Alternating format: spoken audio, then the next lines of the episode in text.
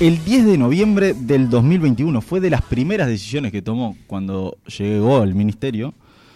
El jefe de gabinete de Irene Moreira, Gonzalo Raizig, que renunció el año pasado por diferencias con eh, la ministra Moreira y por entender que ya no tenía el respaldo para el lugar que ocupaba, se, junto con Cereta, recibieron el mail de la Secretaría para que se dé curso al pedido que habían hecho la ministra para reservarle la vivienda a quien había sido su empleada. Eh, quiero recordar también que de esta noticia está dando cuenta hoy el diario El País. Exactamente, está en su titular. En su eh, dice Irene Moreira entregó una vivienda en forma directa a su ex empleada doméstica. Otro caso. Nosotros lo veníamos trabajando hace unos días. Es, eh, imagino que es el mismo caso, ¿no? Sí, sí. sí, es, el, es, el mismo caso. El 26 de julio entrevistamos a la familia junto al jefe de gabinete Gonzalo y se le brindó información general de los gastos que deberían cubrir una vez firmado la documentación y reciban la llave para la vivienda. Este caso, a diferencia del de Mónica, ya está viviendo en la vivienda, en, la vivienda que se le, fue. Cintia, de, hoy de 40 años, trabajó en el servicio doméstico de la familia Irene Moreira desde el 12 de julio del 2013 al 10 de junio del 2014. De julio. 10 de julio. 10 de, 12 de julio al 10 de, al 10 de julio. Un año. Un, año, Un año Un año en, en, el trabajo un doméstico. Año menos dos días, digamos. Antes eh, había trabajado en una agrupación herrerista como asistente de un diputado y eh, en Artigas como periodista y locutor, el departamento del que viene Artigas. Del que viene Irene. Del que viene eh, Irene ayer hasta última hora intentamos comunicarnos con, Irene Moreira para ver si podíamos tener la, palabra de, ella sobre este caso y no tuvimos suerte. Sí buscamos la palabra de Cintia, quien trabajó como eh, empleada doméstica en la casa de Irene Moreira.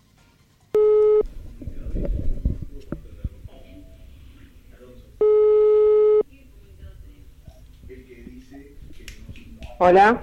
Hola, Cintia. Sí. Ah, ¿cómo anda? Mire, yo le quería consultar si usted al final había accedido a la vivienda de Timoteo y Victoria. ¿Quién habla? Pablo Fernández es mi nombre de la Radio Universal. No, la verdad que no, no, no, no sé de qué me estás hablando. No, no, no puedo hablar en este momento. Estoy llevando a mi nena a la escuela. ¿Usted se había presentado eh, con la ministra para, para acceder a esa vivienda, por lo que tenía Escucha, llevando a mi nena a la escuela. Eh, ¿Usted trabaja para, la, trabaja para la ministra en, como servicio doméstico, puede ser? Hasta luego, gracias. Parecida a la otra llamada. Parecida a la otra llamada. Muy parecida. Claramente hay, está implícito que saben de lo que estamos hablando y evitan dar información porque saben que no es por derecha. Notoriamente saben que no es por derecha. Más allá que después la ministra salga y diga que se eh, realizaron todos los procedimientos. El 19 de noviembre, acá hay un, tema que es, se hacen dos sorteos cuando se entrega la vivienda. Se hace un sorteo primero con todos los que cumplen los requisitos y después de todos esos que quedan se vuelve a hacer un sorteo para elegir cuál le toca cuál. elegir las unidades. Exactamente. El 19 de noviembre eligieron las unidades esta familia que tenía el contacto con Irene Moreira eligió la unidad 109 del complejo Timoteo y Victoria. Estamos hablando en este caso de la ex empleada doméstica. De la ex empleada doméstica. El tercer caso. El tercer caso. El sorteo de, este edificio para todos los comunes mortales se había realizado el 27 de octubre, un poquito antes. Pero ¿saben qué faltó en ese sorteo? La unidad 109 la unidad 109 nunca se, puso a sorteo. O sea, parecido a lo que ocurrió con el otro apartamento de Nueva York y G. Que no, no, no, en este fue peor, porque en el de Nueva York y G se sorteó con todos. Pero en el de Nueva York y G, ¿no se habían sorteado 39 de los 40 que había? Porque el número 40... Habían salido 39 de 40, pero lo que está diciendo Pablo acá es que esa unidad eh, ya eligió la unidad, quedó excluida. Habían dos mm. que no se sorteaban porque eran en planta baja para eh, personas discapacitadas, que eran solo dos personas. En, en este caso... Eh, fue doble. La, diferencia, que yo veo, la diferencia que yo veo es en el caso primero que manejó Pablo, el que de todos los que quedaban elegidos, el que sobraba, el que sobraba del sorteo era para esa persona. En este caso es, se eligió primero qué apartamento quiero Y después y se después los. Después los que sobraron los sortearon entre los- va. o sea, además, de revés. además de sortearse el sorteo para ingresar a esa Se eligió la unidad. Eligió qué unidad quería. eligió la, la unidad que quería la, de entrada. Doble, doble match point. Eh, nos contactamos con Gonzalo Raicis, que eh, en el inicio de la gestión de Moreira tenía un papel muy importante, era el jefe de gabinete y es el que aparece en todos los documentos, siendo él quien eh, contacta a eh, los funcionarios con las familias que quieren conseguir la vivienda y ordena esa gestoría para, para evitar la burocracia y que los, los procesos sigan adelante, justamente para consultarle porque hasta ahora no hemos tenido una versión, no se, no se le ha podido preguntar a las autoridades porque no han sido conferencias, si eh, este proceso de entrega de viviendas a dedo estaba bien realizado y ajustado a derecho. Ayer a la noche eh, pudimos hablar con él y esto era lo que nos explicaba. Y yo en realidad lo que hacía era cumplir eh, la directiva que recibía. O sea, yo a esa persona no las conocía, ¿entendés? no es una persona que yo dije, vamos a traer a esta persona y que se le dé una vivienda o algo por el estilo. A mí me llegaba la persona y yo lo que hacía era el procedimiento de contactarlo con el asistente social para que estudiara cuál era la situación. Bien. Gonzalo, le Digo, agradezco. a ver, yo te aclaro una cosa. Sí. ¿ah? No estamos hablando, lo que yo te estoy diciendo, no te estoy hablando de una persona que me manda Irene Moreira. Atendí gente que me mandó el sindicato policial. Atendí gente que me mandaron de otros lados, ¿entendés? Digo, Pero esas personas no, no se, eh, se sometieron al sorteo para acceder a la vivienda. bueno, ahí me mataste. No me acuerdo. Te estoy hablando con total honestidad. Bien. Estoy hablando con total honestidad. ¿Qué queda claro de esto? Que las decisiones para otorgar las viviendas eran exclusivamente de la ministra en el cargo. O sea, la jerarquía inferior, por más peso y, rango que tenga, no, es- no, no tenía ese poder de seleccionar las familias. Estas para vos, estas para mí. Consigo a alguien, che, mirá, tengo esta familia que está en un contexto vulnerable, vamos a ver si le podemos conseguir alguna vivienda. No, no, no recaían en estas personas que te digo, era el número 3 a la par del 3. Él explica, eh, en esta entrevista explica que él recibía las órdenes de la ministra y era quien determinaba si se daban esas viviendas o no. Eh, yo creo que este episodio va a continuar unos días, me parece que va a tomar estado político porque... eh, No, se agrava la situación de Moreira, ¿no? Eh, Por más que ya no es ministra. Sí, hay que ver, recién antes de, de que comenzáramos estábamos hablando del tema de los fueros, ¿no? O Mm. sea, y hay que ver el Frente Amplio qué es lo que hace. Interpelación difícilmente haya, o puede haber una interpelación al nuevo ministro para que le explique esta situación. Mm. Lo Y cierto si es... es en el Senado, ella va a estar ahí también para defenderse, si quiere. Si se sí, queda. Si sí. Si es en el Si Senado no la puede, interpelación. puede pedir licencia. Sí, también. eh, yo lo, lo que veo es que es la primera vez donde, porque hasta ahora hemos tenido episodios de Cabildo donde eh, quizás la inexperiencia en el sistema político los podía llevar a cometer algún tipo de errores. Este episodio es el primer toque de queda a que todos los partidos tienen una mancha en- en la solapa vinculado a elementos no regulares, por decirlo eh, suavemente. Pablo, te lo pregunto desde el punto de vista periodístico y lo que tú has podido averiguar según las fuentes que tú manejas y, y- y tu trabajo. ¿Cómo está la interna de este partido en este momento, a la luz de estas cosas que están ocurriendo? En Cabildo Abierto está eh, muy tensa.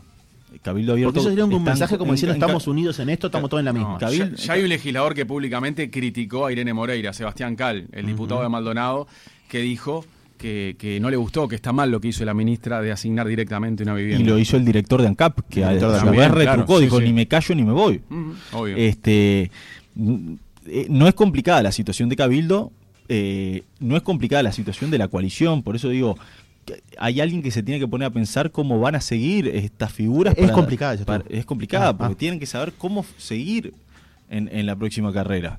Y para el Partido Nacional eh, es más difícil aún. Recordemos que hoy nos centramos en el tema eh, Irene Moreira y cómo eso afecta al partido de gobierno, al Partido Nacional, pero el Partido Nacional tiene dos otros dos casos de importancia muy grave que todavía no se dilucidaron, que es el de Gustavo Penades y el de Santiago eh, González en el Ministerio eh, del Interior, que, me, que consta que está siendo principal tema de atención dentro de la bancada oficialista.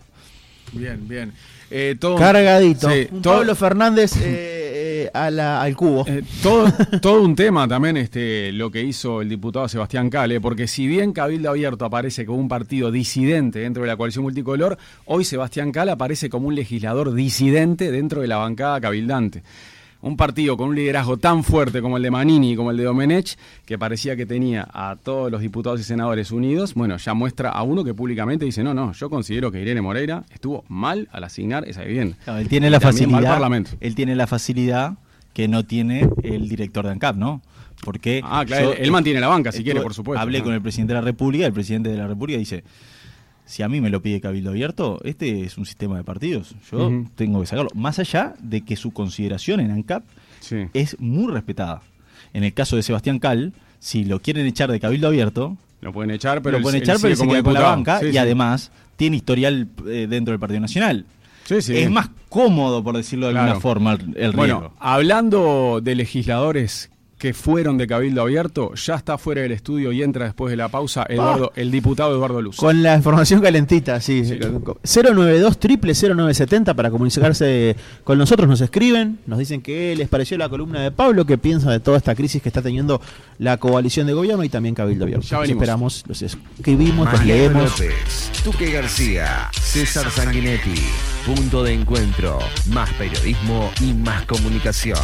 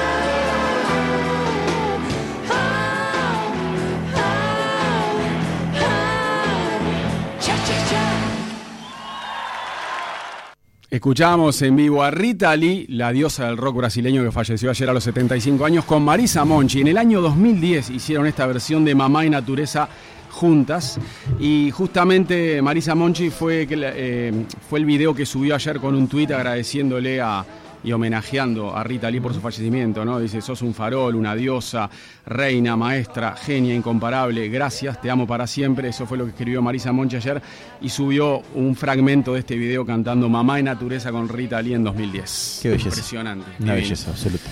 Aquí está. ¿Eh? Bueno, ya está hablando el invitado, ya está. Nos, me- nos metemos de una con la entrevista porque lo escuchamos de fondo. El de- Porque yo le decía previo a la entrevista que hay un video maravilloso en Twitter que colgó su hija, Sí. que él llega del Parlamento eh, Enojado, sí. enojado, con datos, con mucha información sobre gastos, Mm. Y los arroja en la puerta ahí todos, como que. Pero aparte, claro, este, la memoria de este hombre es prodigiosa, ¿no? O sea, Sí. porque yo no podría, porque no me acordaría ni de cinco minutos de lo que. y- pero es- ¿no lo viste, Mariano? No, Ah, no. es una maravilla. No. Ah, Entonces empieza, empieza, empieza. En Twitter. Claro, sí, sí, sí, le empieza a tirar todos los datos, ¿no? Es así. Sí. César, Eh, ponete, me pone muy nervioso cuando las personas tienen el auricular. ¿Un solo? Ah, no, aplas- eh, te, te estás aplastando la oreja izquierda. Ponételo arriba para no. Ay, eso.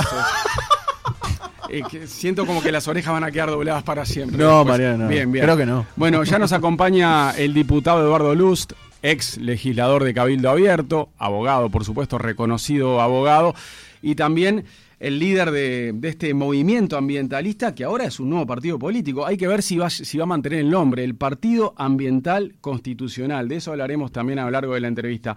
¿Cómo le va, Eduardo? Muy bien, muchas gracias. Un gustazo Todo bien. tenerlo por acá. No, un gusto venir para acá. Bueno, ¿cómo está viviendo esta crisis ahora de afuera, no? ¿Cómo Mm. vive de afuera, pero integrando el Parlamento, esta crisis entre Cabildo Abierto y el gobierno por la remoción de la ex ministra Irene Moreira? Bueno, yo ya no estoy más dentro del cabildo, ¿verdad? Sí, sí. Este, pero ayer decía que esto fue como un drama de Shakespeare. La diferencia es que los dramas de Shakespeare siempre terminan con muertos. Este, y acá la- el final fue, yo diría, un buen final, en el sentido que Cabildo se mantuvo en la coalición. Este, ahora fue la crisis. Pero con una declaración que Sí. parece que se fuera a ir, ¿no?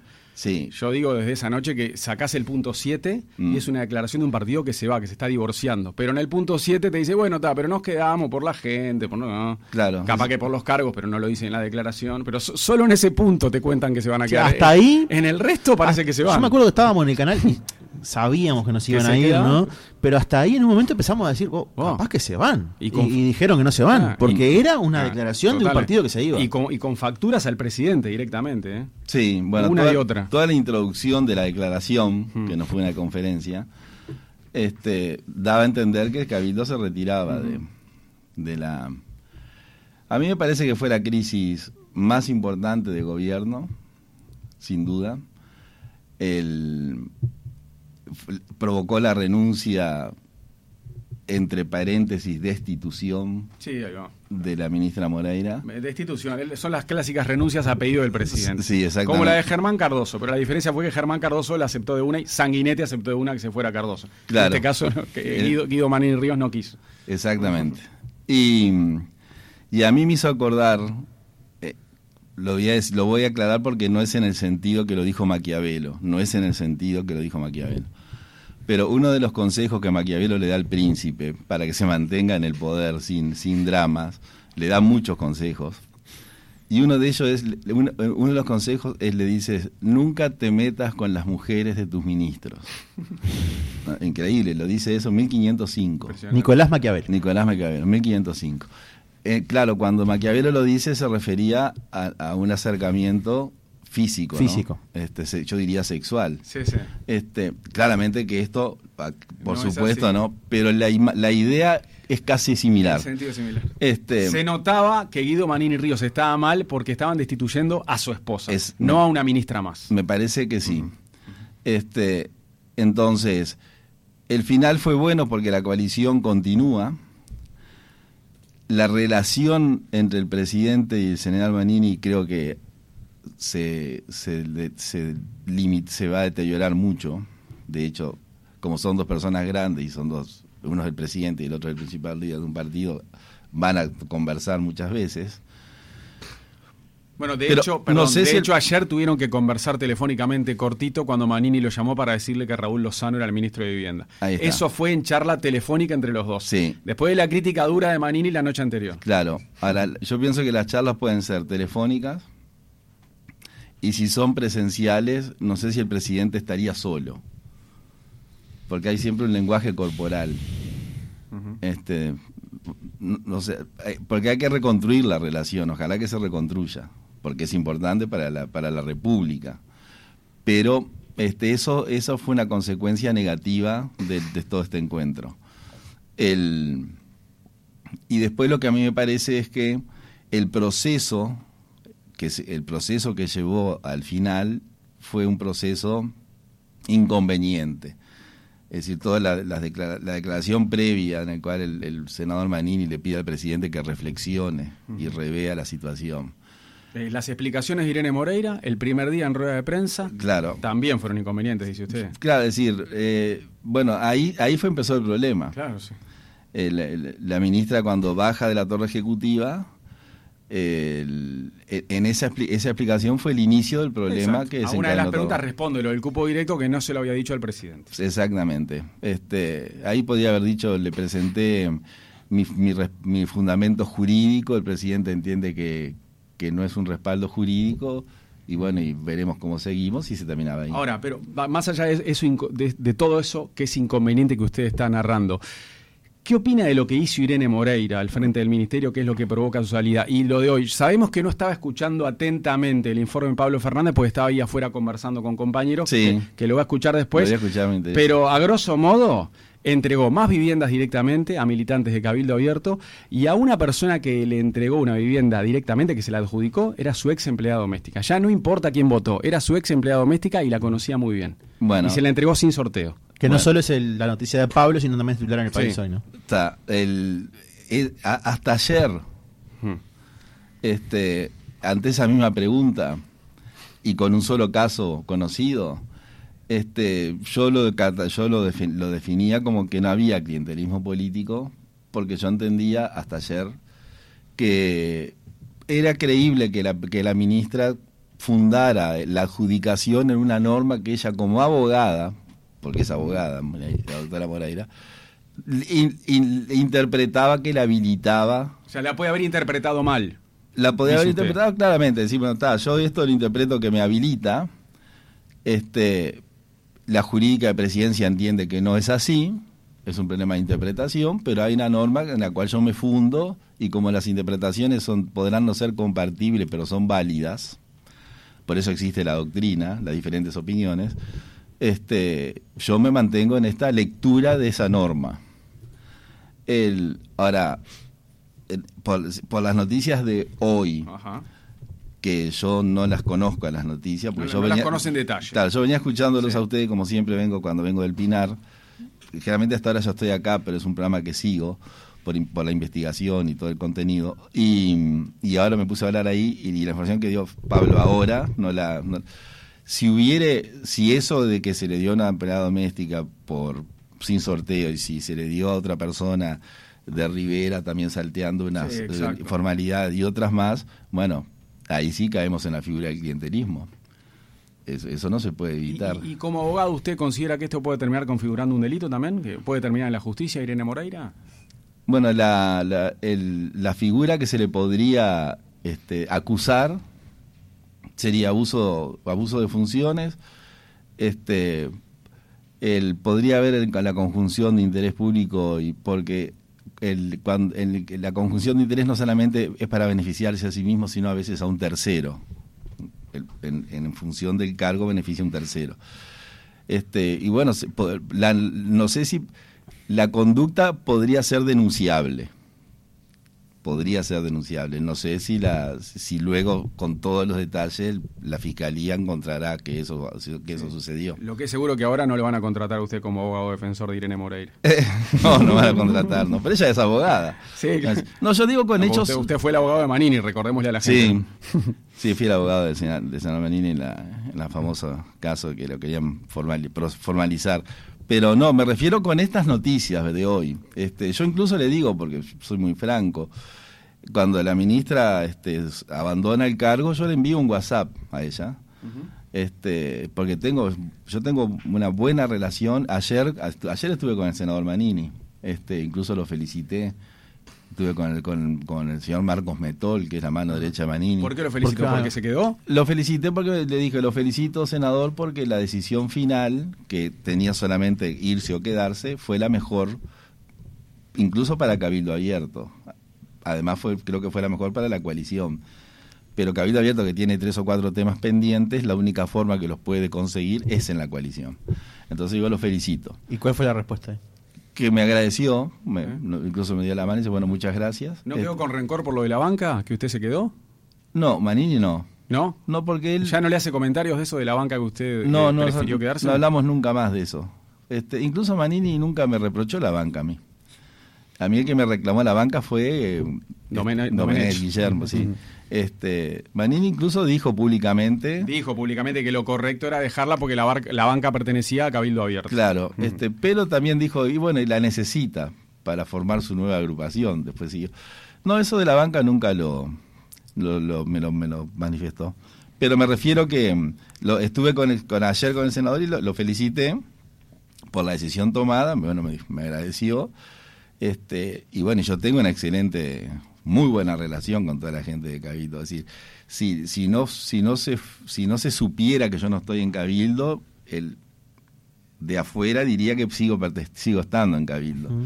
este, incluso a veces algunos trámites burocráticos que hay que hacer adentro del Palacio, personal de Cabildo me, me ayuda a hacerlo, etcétera. Ahora Pero- decía que le mandó un mensaje a Irene. no, exacto. Le mandé un mensaje a Irene porque yo sostengo lo que, lo que le acabo de decir. Bueno, era una interpretación jurídica, ¿no? Ella interpretó eso, el presidente interpretó lo contrario, y yo, mirándolo de afuera, porque yo no estoy adentro, y hubo esa, ese cruce de declaraciones que provocó la salida de la ministra. Si no hubiera sido ese cruce de declaraciones, que en realidad no fue un cruce porque el presidente nunca contestó, fue de un solo lado, este, le mandó un mensaje diciéndole que, bueno, que creía que el, el mensaje era sincero mío.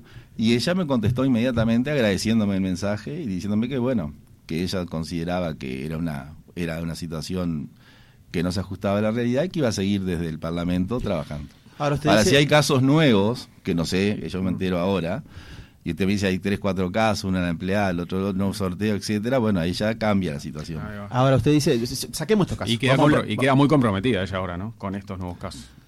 Y queda comprometida, sí, y también el mensaje del partido, porque eh, cada, como el, el- el perfil de Cabildo, eh, yo no digo era, porque por, por uno, dos, tres casos no se va a, a- a caer toda una estantería, pero el mensaje era que esto no, no siguiera sucediendo, este tipo de cosas. Luz, saquemos estos casos de hoy, Mm. pensemos en el caso que eh, hizo explotar la bomba, digamos. Eh, usted dice interpretación jurídica. Ahora, desde el punto de vista ético, ¿usted qué piensa de lo que ocurrió? Bueno, la ética es, es muy difícil definir eso. Este, yo nunca opino de la ética, porque eh, la ética, es- yo- eh, la ética es lo que uno cree de uno. No, Hitler tenía ética, porque él creía eso de él. Sí, entiendo. Este, eh, yo hace unos un año atrás Tengo un- que cambiar la capa de decir moral, desde el punto de vista moral. es una rama de la filosofía. La, la- la ética es una rama de la filosofía, la moral no, pero son primas hermanas. Este, bueno, agarre de la prima hermana que le parezca mejor. yo, no, yo hace un año atrás este, hice una declaración pública que involucró a Balcedo. Este, y Balcedo me envió un telegrama colacionado intimándome a que me retractara porque había herido la ética de él. Y, al- curiosamente, fue una, una voltereta del destino. A los tres días yo tenía que hacer una actividad en Maldonado. Y la- la- los, medios de prensa locales me preguntaron qué iba a hacer con respecto al, tel- al telegrama de Balcedo, que lo tengo pegado en un pizarrón. de Y yo le dije que como la ética es lo que uno cree de sí mismo, si Balcedo creía que yo había lastimado su ética, este, yo no tenía problema en decirle que me disculpaba, porque es lo que él creía de él, no lo que yo pensaba de él. Entonces hablar de ética es, es, es muy difícil, este, y hablar de moral también es difícil. El, pero yo ahí me fui como al concepto, yo diría, académico de los vocablos. que la- ahora hay un concepto popular ¿no? de ética y moral, entiendo. que es el que, Que es el que yo me vos refería. preguntás. Este, claramente, el, hay muchas conductas que no son delitos en la, en la actividad política, que no son delitos, pero que son antiéticos. ¿no? Entonces, de pronto, por ejemplo, hay muchas, hay muchas conductas que no son delitos, pero no están permitidas. Eso sería la ética. Muchos políticos han zafado a nivel judicial, pero éticamente han quedado muy mal parados, ¿no? Y Claro. se, se les corta la carrera. Sí, sí, es, es así, sí. Eso por, por- por esa situación. Y que la ética además es una, es una conducta que juzga la sociedad.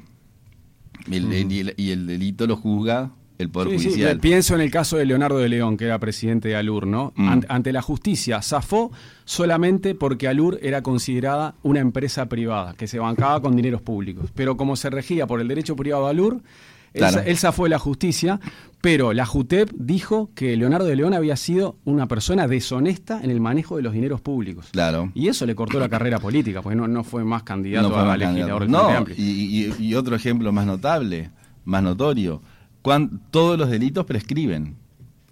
Entonces, mucha, ge- muchas veces, en muchas situaciones, la- el, el- el Poder Judicial dice, esta persona cometió un delito, pero prescribió. Claro. O sea, Sí, yo no lo puedo juzgar. Exacto. No, no lo puedo juzgar, pero el- y ahí la sociedad la que juzga. Se la voy a poner menos filosófica la pregunta. Se la voy a poner más pragmática.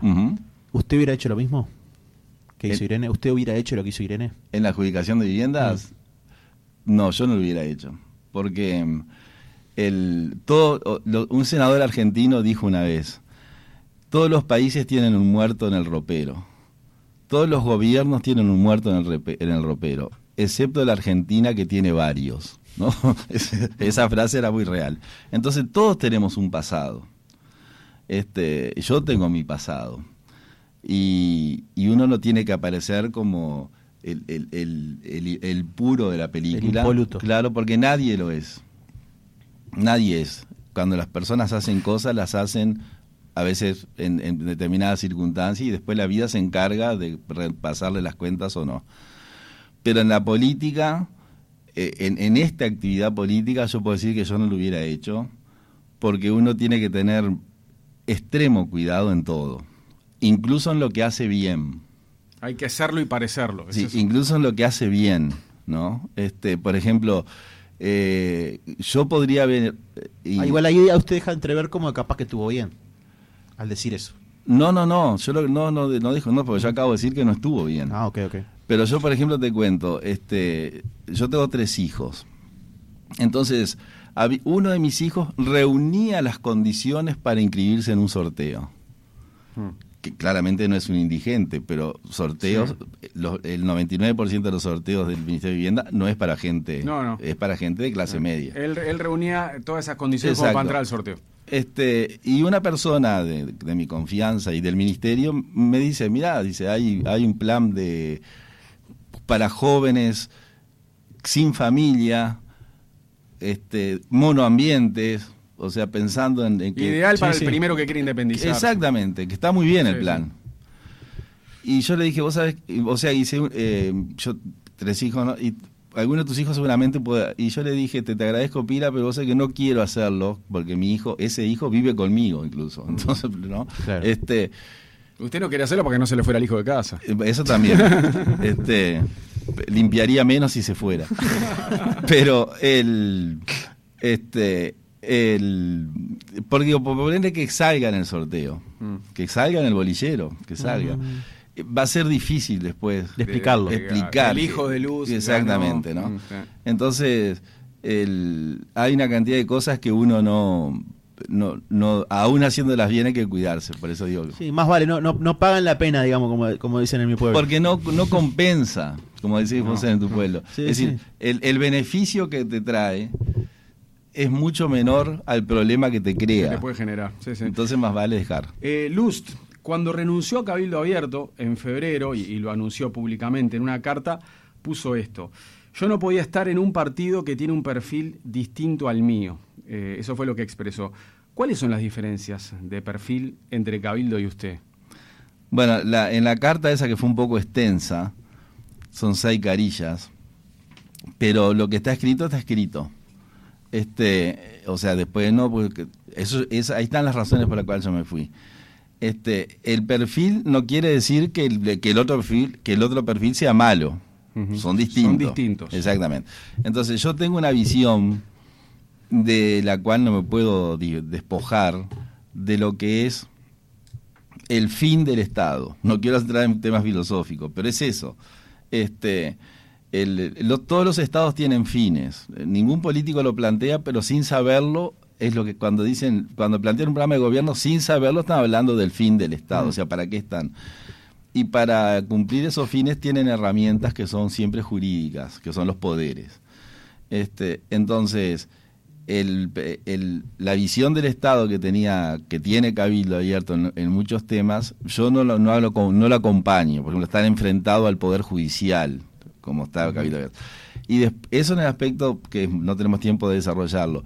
Y después en el aspecto personal o directo, este, el, yo no sé cómo son los otros partidos, incluso no me interesa cómo funcionan los otros partidos, pero el, el Cabildo Abierto es, es, es un partido que cuando se reúne la mesa política, cuando se reúne, tiene una, tiene una acción muy democrática, incluso las mesas políticas que yo participé, el, el senador Manini entró con una posición y quedó en minoría, y la, y la decisión fue la de la mayoría. Bueno, el otro día él era partidario de irse, por ejemplo, de la coalición, pero como la mayoría, como la mayoría eligió quedarse, él esperó hasta el final y, Y claro. dijo, vamos a escribir una declaración que diga que nos quedamos. Exactamente, o sea que en ese sentido tiene una- es, una, es una democracia casi perfecta porque el líder Sí.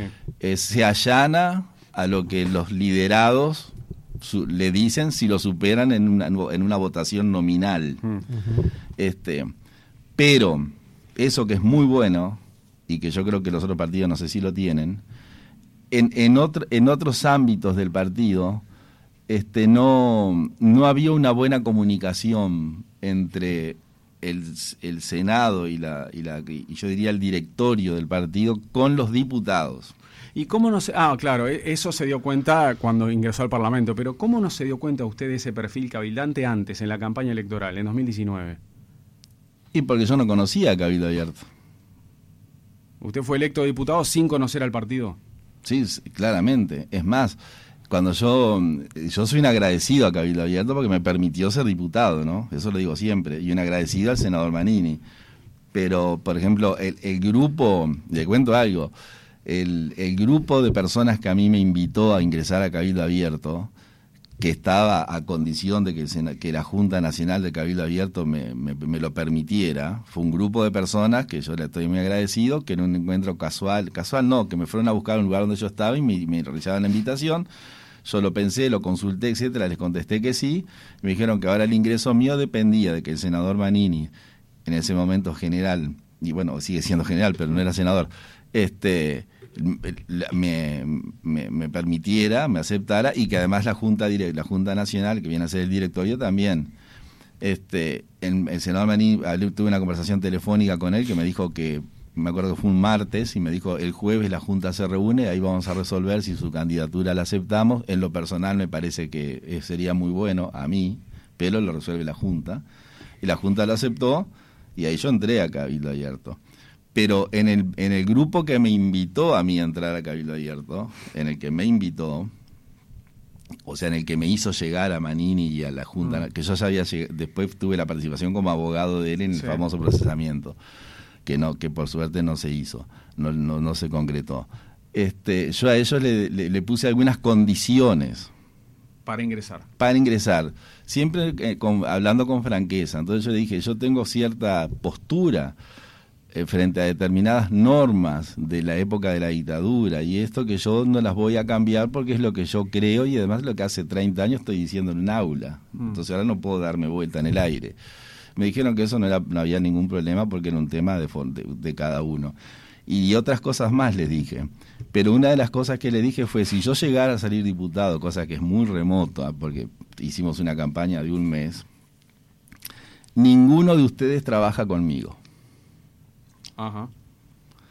Y eso lo dije a un grupo grande, o sea que tengo testigos. Entonces cuando me- cuando o sea, le hice una le dije le dije una respuesta como para que me dijeran, "Entonces no sos nuestro candidato." Porque esa era la reacción lógica.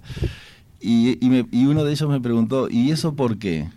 Y yo dije, porque yo a ustedes no los conozco. ¿No? Y me dice, pero nosotros a ti no te conocemos. Bueno, pero a mí me invitaron. Claro. ¿no? Este, y después le dije, porque mi función, si es que llego, que me parece que no va a poder serlo, va a ser muy jurídica, porque yo no tengo un perfil político. Este, Y a Cabildo le servía tener a un abogado Claro. prestigioso en el Parlamento, ¿no? porque Claro. están faltando abogados. Falta. Entonces, entonces ustedes deberían, con la victoria de Cabildo Abierto y con todas las, con- las condiciones que tienen para otras tareas, no estar en la secretaría un diputado, que no es, no es poco ni indigno, pero ellos tenían otro perfil más importante, ahí tienen que desarrollar su tarea ustedes. Bien, Ahora, Luz, usted eh, se opuso a, a- a varios proyectos de Cabildo Abierto, por más que públicamente evitaba chocar cuando era diputado de Cabildo, Mm. pero hay varios de esos proyectos que no le gustaron. Uno de, lo que, uno de los que no le gustó fue el de prisión domiciliaria para mayores de 65 años. ¿Usted está en contra de ese? Bueno, yo en, en ese... mm, Ahí, eh, ahí es importante aclararlo. Yo creo que las personas de mm, acusados de delitos de lesa humanidad, que pertenecen a Cabildo Abierto claramente en su militancia, que están presos, no deberían estar presos. Yo tengo una explicación jurídica para eso. Ah, Este, ese es un tema. Es decir, que para mí están mal procesados, independientemente de lo que hicieron, por lo que hablamos hoy. sí. Cometieron un delito, son, o no, pero va- vamos a ver, que cometieron delitos, además de que comete un delito, es un, es un de- cometieron delitos graves, este, pero la justicia no los podría haber juzgado, porque el sistema judicial nuestro, en el sistema judicial, si funcionara como debería funcionar, no los podía juzgar. Y otra cosa es la ley para, para personas mayores de 65 años. Yo no me opuse nunca a esa ley. Yo lo que dije fue que cuando Cabildo presentó esa ley, lo presentó pensando en los presos de En Domingo ellos, Arena. era con no- nombre y apellido, sí. Claro, no, que eso, bueno, podrá estar bien o mal, pero era eso. El tema de que esa gente si tiene que estar presa o no, es porque nosotros tenemos un sistema jurídico que nos guste o no nos guste, este, tiene sus reglas formales y hay que respetarlas. Y las personas que cometieron crímenes de lesa humanidad indefendibles desde el punto de vista humano, moral y ético, el sistema lo perdonó, el sistema lo saneó con los referéndum. Con Por, el por más que haya habido una ley interpretativa de la caducidad después. es porque, ¿qué pasa? No hay ley interpretativa válida. Porque el, el- el caso uruguayo es muy interesante porque es único en el mundo. No hay ni un caso en el mundo como el uruguayo. En la, en la ciencia del derecho constitucional, si tengo tres minutos lo desarrollo, en la ciencia del derecho constitucional el instituto más valioso es el gobierno directo. Es decir, cuando la ciudadanía desplaza, en el buen sentido, al gobierno y toma ella sus decisiones. Nosotros tenemos cuatro institutos de gobierno directo. La elección, en el cual elegimos al gobierno, el plebiscito, por el cual reformamos la constitución, el referéndum, por el cual se le consulta a la ciudadanía si una ley que está vigente y es válida debe continuar su, vi- su vigencia, Como el de la LUC, por ejemplo. como el de la LUC, y la iniciativa, que es cuando un grupo de ciudadanos presenta una iniciativa constitucional o legislativa. En el caso de la violación de los derechos humanos que existieron, nadie la va a dudar, y si existieron violaciones, hubo violadores de derechos humanos que fueron los que violaron los derechos humanos, esas conductas se pretendió, re- no, es un tema técnico, no me voy a detener en él, pero digamos que se amnistiaron, no fue una amnistía, pero, pero se quiso amnistiar con la ley de caducidad, y a los dos años de que esa ley salió, se hace un referéndum, que el, refer- el referéndum en aquel año ratifica la decisión de la ley, o sea, a esta gente hay que darle la amnistía. Ahora, ¿qué es lo que dice la ciencia del derecho constitucional? Que para hacer una consulta sobre el mismo tema hay que esperar una generación, a ver si la nueva generación cambió de idea. Eso era, era una aspiración de la ciencia donde no había un ejemplo en el mundo. Dice, nunca pasó en el planeta que se haga una generación, excepto Uruguay, en el cual en el 2010, cuando el presidente Mujicas, el señor Mujica sale presidente de la Junto República, con la elección presidencial de 2009 Claro. se hizo esa Se- consulta de nuevo. se- una generación después, Sí. increíble, es increíble. Y el frente que promueve el plebiscito para derogar, para anular la ley de caducidad, pierde el plebiscito. Gana la presidencia y pierde Sí. el plebiscito. Y pierde también el del voto consular, ¿se Y acuerdan? que pierde fue en la es- misma. Exactamente. Lo que quiere decir que la generación posterior que votó a la izquierda, que no fue la generación del 89, que votó a la derecha, ratificó la solución de la derecha. Ahora, ¿qué es lo que pasa? En el Uruguay, en el año 34, el presidente Terra da un golpe de Estado y reforma la constitución, que era toda inconstitucional, e íntegramente inconstitucional, porque era producto de un golpe en el cual designó a unos juristas que le hicieran una constitución. Y de esa constitución que hicieron los juristas de Terra, golpista, Terra la, la sometió a un plebiscito. Y la ciudadanía ratificó el texto, que era nulo, por ser producto de una dictadura, con el plebiscito. Y la constitución se validó en virtud de que el cuerpo electoral la validó. En el O 41 sea, superó, digamos, la, la validación popular. Por- porque el cuerpo electoral es el absoluto soberano. En el año 42, Valdomir, que era familiar de Terra, hace lo mismo. Da un golpe de Estado, era, era general, y en el golpe de Estado hace una nueva constitución golpista y la somete a plebiscito. Y el cuerpo electoral del 42 ratifica la constitución que era nula porque era producto de un golpe y la constitución rigió hasta el 52 que viene la nueva. En el año 80 los militares quieren hacer lo mismo que Terry y Valdomir. Hacen un golpe de Estado y hacen una constitución. Y el, y el cuerpo electoral la rechaza. Y después viene todo el proceso. Entonces, ¿qué quiero decir con esto? Que cuando el cuerpo electoral se pronuncia, por más que lo que el cuerpo electoral ratifique sea algo nulo, lo valida con su voto. Acá al haber un referéndum y un plebiscito que validaron las violaciones de derechos humanos que existieron, esos militares no pudieron haber sido juzgados. ¿Hasta cuándo? Hasta el año 2005-2006, en el cual el derecho constitucional cambia y viene una nueva corriente que hoy domina el mundo, que para hacerla corta dice que la moral llegó a la constitución, el concepto que a ti te gusta, la moral. Entonces, esa nueva corriente que es muy buena, dice que por más que el cuerpo electoral ratifique algo, si lo que dice es inmoral, no importa que la masa la ratifique. Por ejemplo, si dijeran, todos los estudiantes, todas las personas nacidas en Paysandú no pueden ir a la universidad, se plebiscita y, y se aprueba, por más que se apruebe, como es antimoral y antiético, entonces, de ahí en adelante, desde que esa corriente domina el planeta, o por lo menos el occidente y sobre todo Sudamérica, esto es válido. Pero lo de atrás, atrás no. no. Eh, Luz, se nos Poco acabó. el- largo, perdón. No, no, pero se entendió el concepto sí, y la explicación jurídica la- larga, pero se entendió. Nos quedaron varias preguntas y se nos acabó el tiempo, la verdad. Teníamos varios temas eh, para hablar con usted, pero bueno, en el cierre, ¿ya empezó a recolectar firmas para llegar a las necesarias para formar el Partido Ambientalista Nuevo? Sí, cuando tú empezaste la nota dijiste el nuevo partido, etcétera. Hoy es una idea, Ajá. ¿no? Es una idea. ¿El partido va a llevar el nombre que El llevaba su movimiento o todavía no se sabe? Sí, no, el, el- el partido es, el nombre es Conti- Partido Constitucional Ambientalista, la Ahí misma va. sigla que Partido Cabildo Abierto. PSA. Sí. Ah, porque yo como lo leí era el PAC, Partido Ambientalista No, Constitucionalista. Es- finalmente es- quedó Partido Constitucional Ambientalista Ah, porque suena, queda mejor que este. Bien. Y, y bueno, estamos recolectando firmas y pe- esperamos llegar a las firmas, este, que es muy difícil. ¿Son cerca de 3.000? Son cerca de 3.000. a- a- Hay mucha gente ha formado partidos con esas mismas condiciones que las que tengo yo, pero ha llevado un año o dos.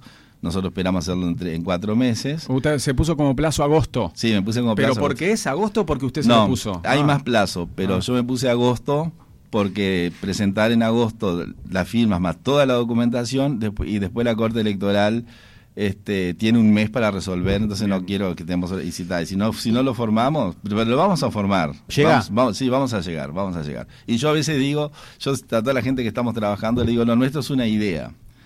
Y termino con esto. Nos quedaron todos los temas ambientales No, afuera, sí, o sea sí, que en el segundo semestre lo, invita- lo invitamos a hablar de temas ambientales. Pero termino, te termino con una anécdota. Donde nació Marx, en una ciudad alemana, este, una vez, hace unos años atrás, se hizo un graffiti. Fue alguien y puso un graffiti, que lo dejaron, Mm. este, curiosamente, porque es un, es un monumento histórico.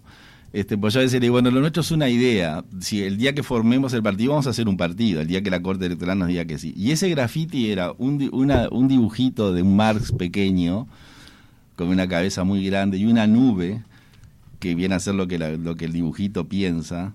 Y en la nube le pusieron, pido perdón a la humanidad, lo mío fue solo una idea, ¿no?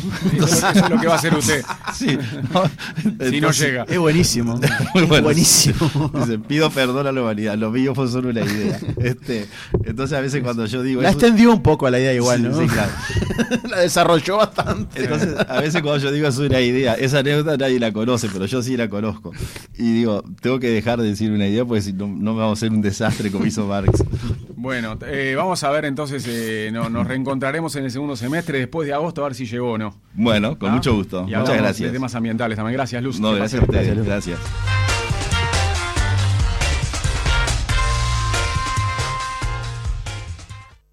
Mariano López, Tuque García, César Sanguinetti. Punto de encuentro. Más periodismo y más comunicación. Campeonato Mundial Sub-20 en Argentina junto a la selección uruguaya desde el 20 de mayo en directo con los relatos de Martín Kesman y todo el equipo de la emisora 970 AM Universal con Kesman la indiscutida primera en audiencia, primera en fútbol.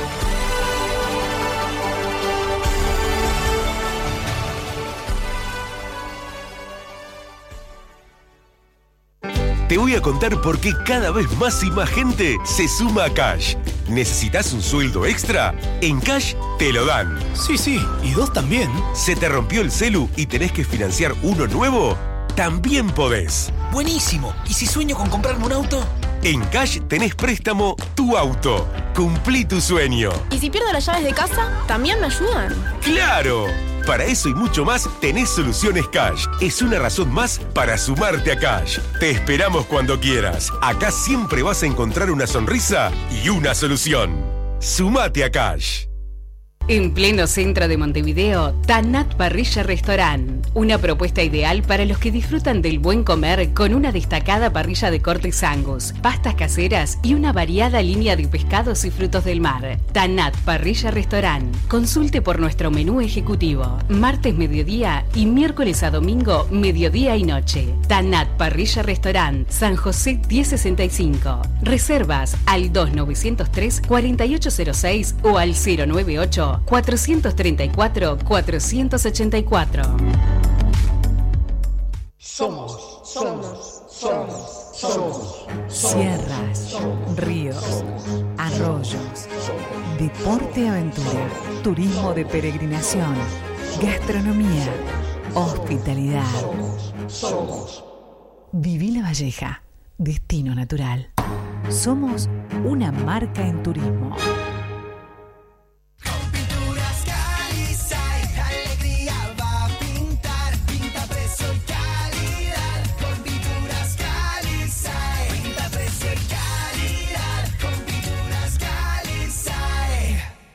Cotrans, Cooperativa de Consumo del Transporte, donde usted podrá encontrar todo para el hogar, con precios especiales para socios y clientes. Compremos cuidándonos. Cotrans, Convención 1420, 2900 2992 o cotrans.com.uy. Médicos vacunando, empresas innovando, el clima cambiando, la hinchada alentando, celebridades bailando, votantes votando, la banda tocando, los niños jugando, celestes clasificando, el campo exportando. Senadores tuiteando. Todos los días, en todos lados, pasan cosas. Todos los días, Montevideo Portal. Para todos, todo. ¿Ya probaste prontísimo el gran café instantáneo premium de la Batza? Un blend 100% arábica, rico y aromático, que nos invita a disfrutar un café de sabor intenso y duradero. Prontísimo Lavazza. Cuando lo probás, ya no hay vuelta atrás. Importa Café Max. 970 Universal. La radio es pasión, vibrar la emoción del fútbol con el relato. 970 Universal. A comer. En casa, la mesa siempre está servida, porque con la línea de envasados cosecha dorada, preparar las comidas es mucho más fácil, práctico y rápido, y todo queda bien sabroso. Arvejas, choclo, champiñones, aceitunas, garbanzos, espárragos, lentejas, ananá, frutillas, duraznos y muchos otros riquísimos productos. Con cosecha dorada, el límite para una buena cocina es tu creatividad e imaginación. Cosecha dorada la mejor cosecha en tu mesa. Importa Regional Sur, Damaso Antonio Larrañaga 3624 y también en Avenida Luis Valle Berres 7140 2 506 1149. Regionalsur.com.uy Entre otras noticias, en la tarde de ayer un monstruito fue visto entrando al cine. Compró pop, refresco y maní. Estaba solo, salió emocionado de la función. Ampliaremos novedades. Es la máscara. Dos jueves a las 21.15 en la tele. La emoción de estar juntos. Taxi Montevideo 1711 Viajando en taxi sin parar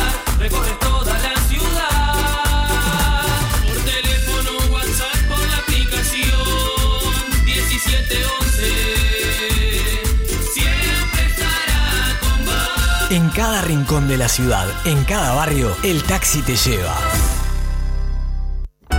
Soy María Noel Marrone y te quería contar que Familia es el servicio de acompañantes que ofrece soluciones que se adaptan a vos. Planes familiares e individuales en sanatorio y domicilio. Te atiende con acompañantes capacitados por la Asociación Española. Te cuida con el personal más cálido y amable. Te acompaña con una coordinación ágil y simple.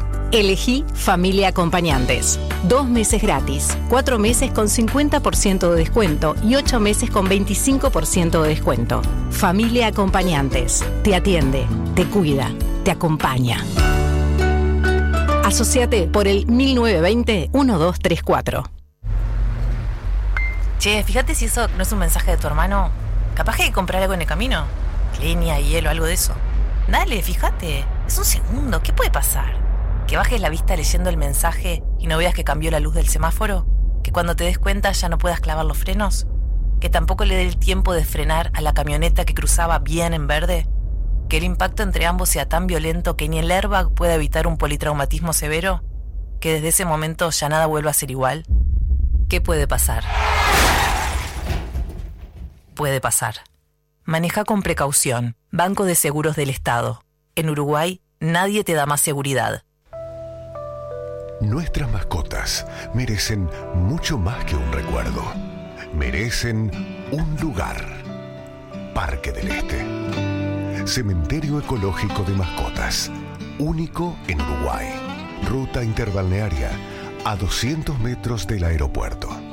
Informes por el 0800 8160. En la Ecomunidad Canelones levantamos más que nunca la bandera de la acción por el clima, reduciendo las emisiones al incorporar vehículos eléctricos y el alumbrado 100% LED. Ecomunidad Canelones, el lugar que construimos juntos. Pascard, la tarjeta de todos los días. Solicitala ya en pascard.com.uy. Tenés descuentos todos los días. Pascard, una tarjeta de crédito con todo. 970 Universal. Amamos la radio, la radio, la radio. 970 Universal. Mariano López, Tuque García, César Sanguinetti. Punto de encuentro. Más periodismo y más comunicación.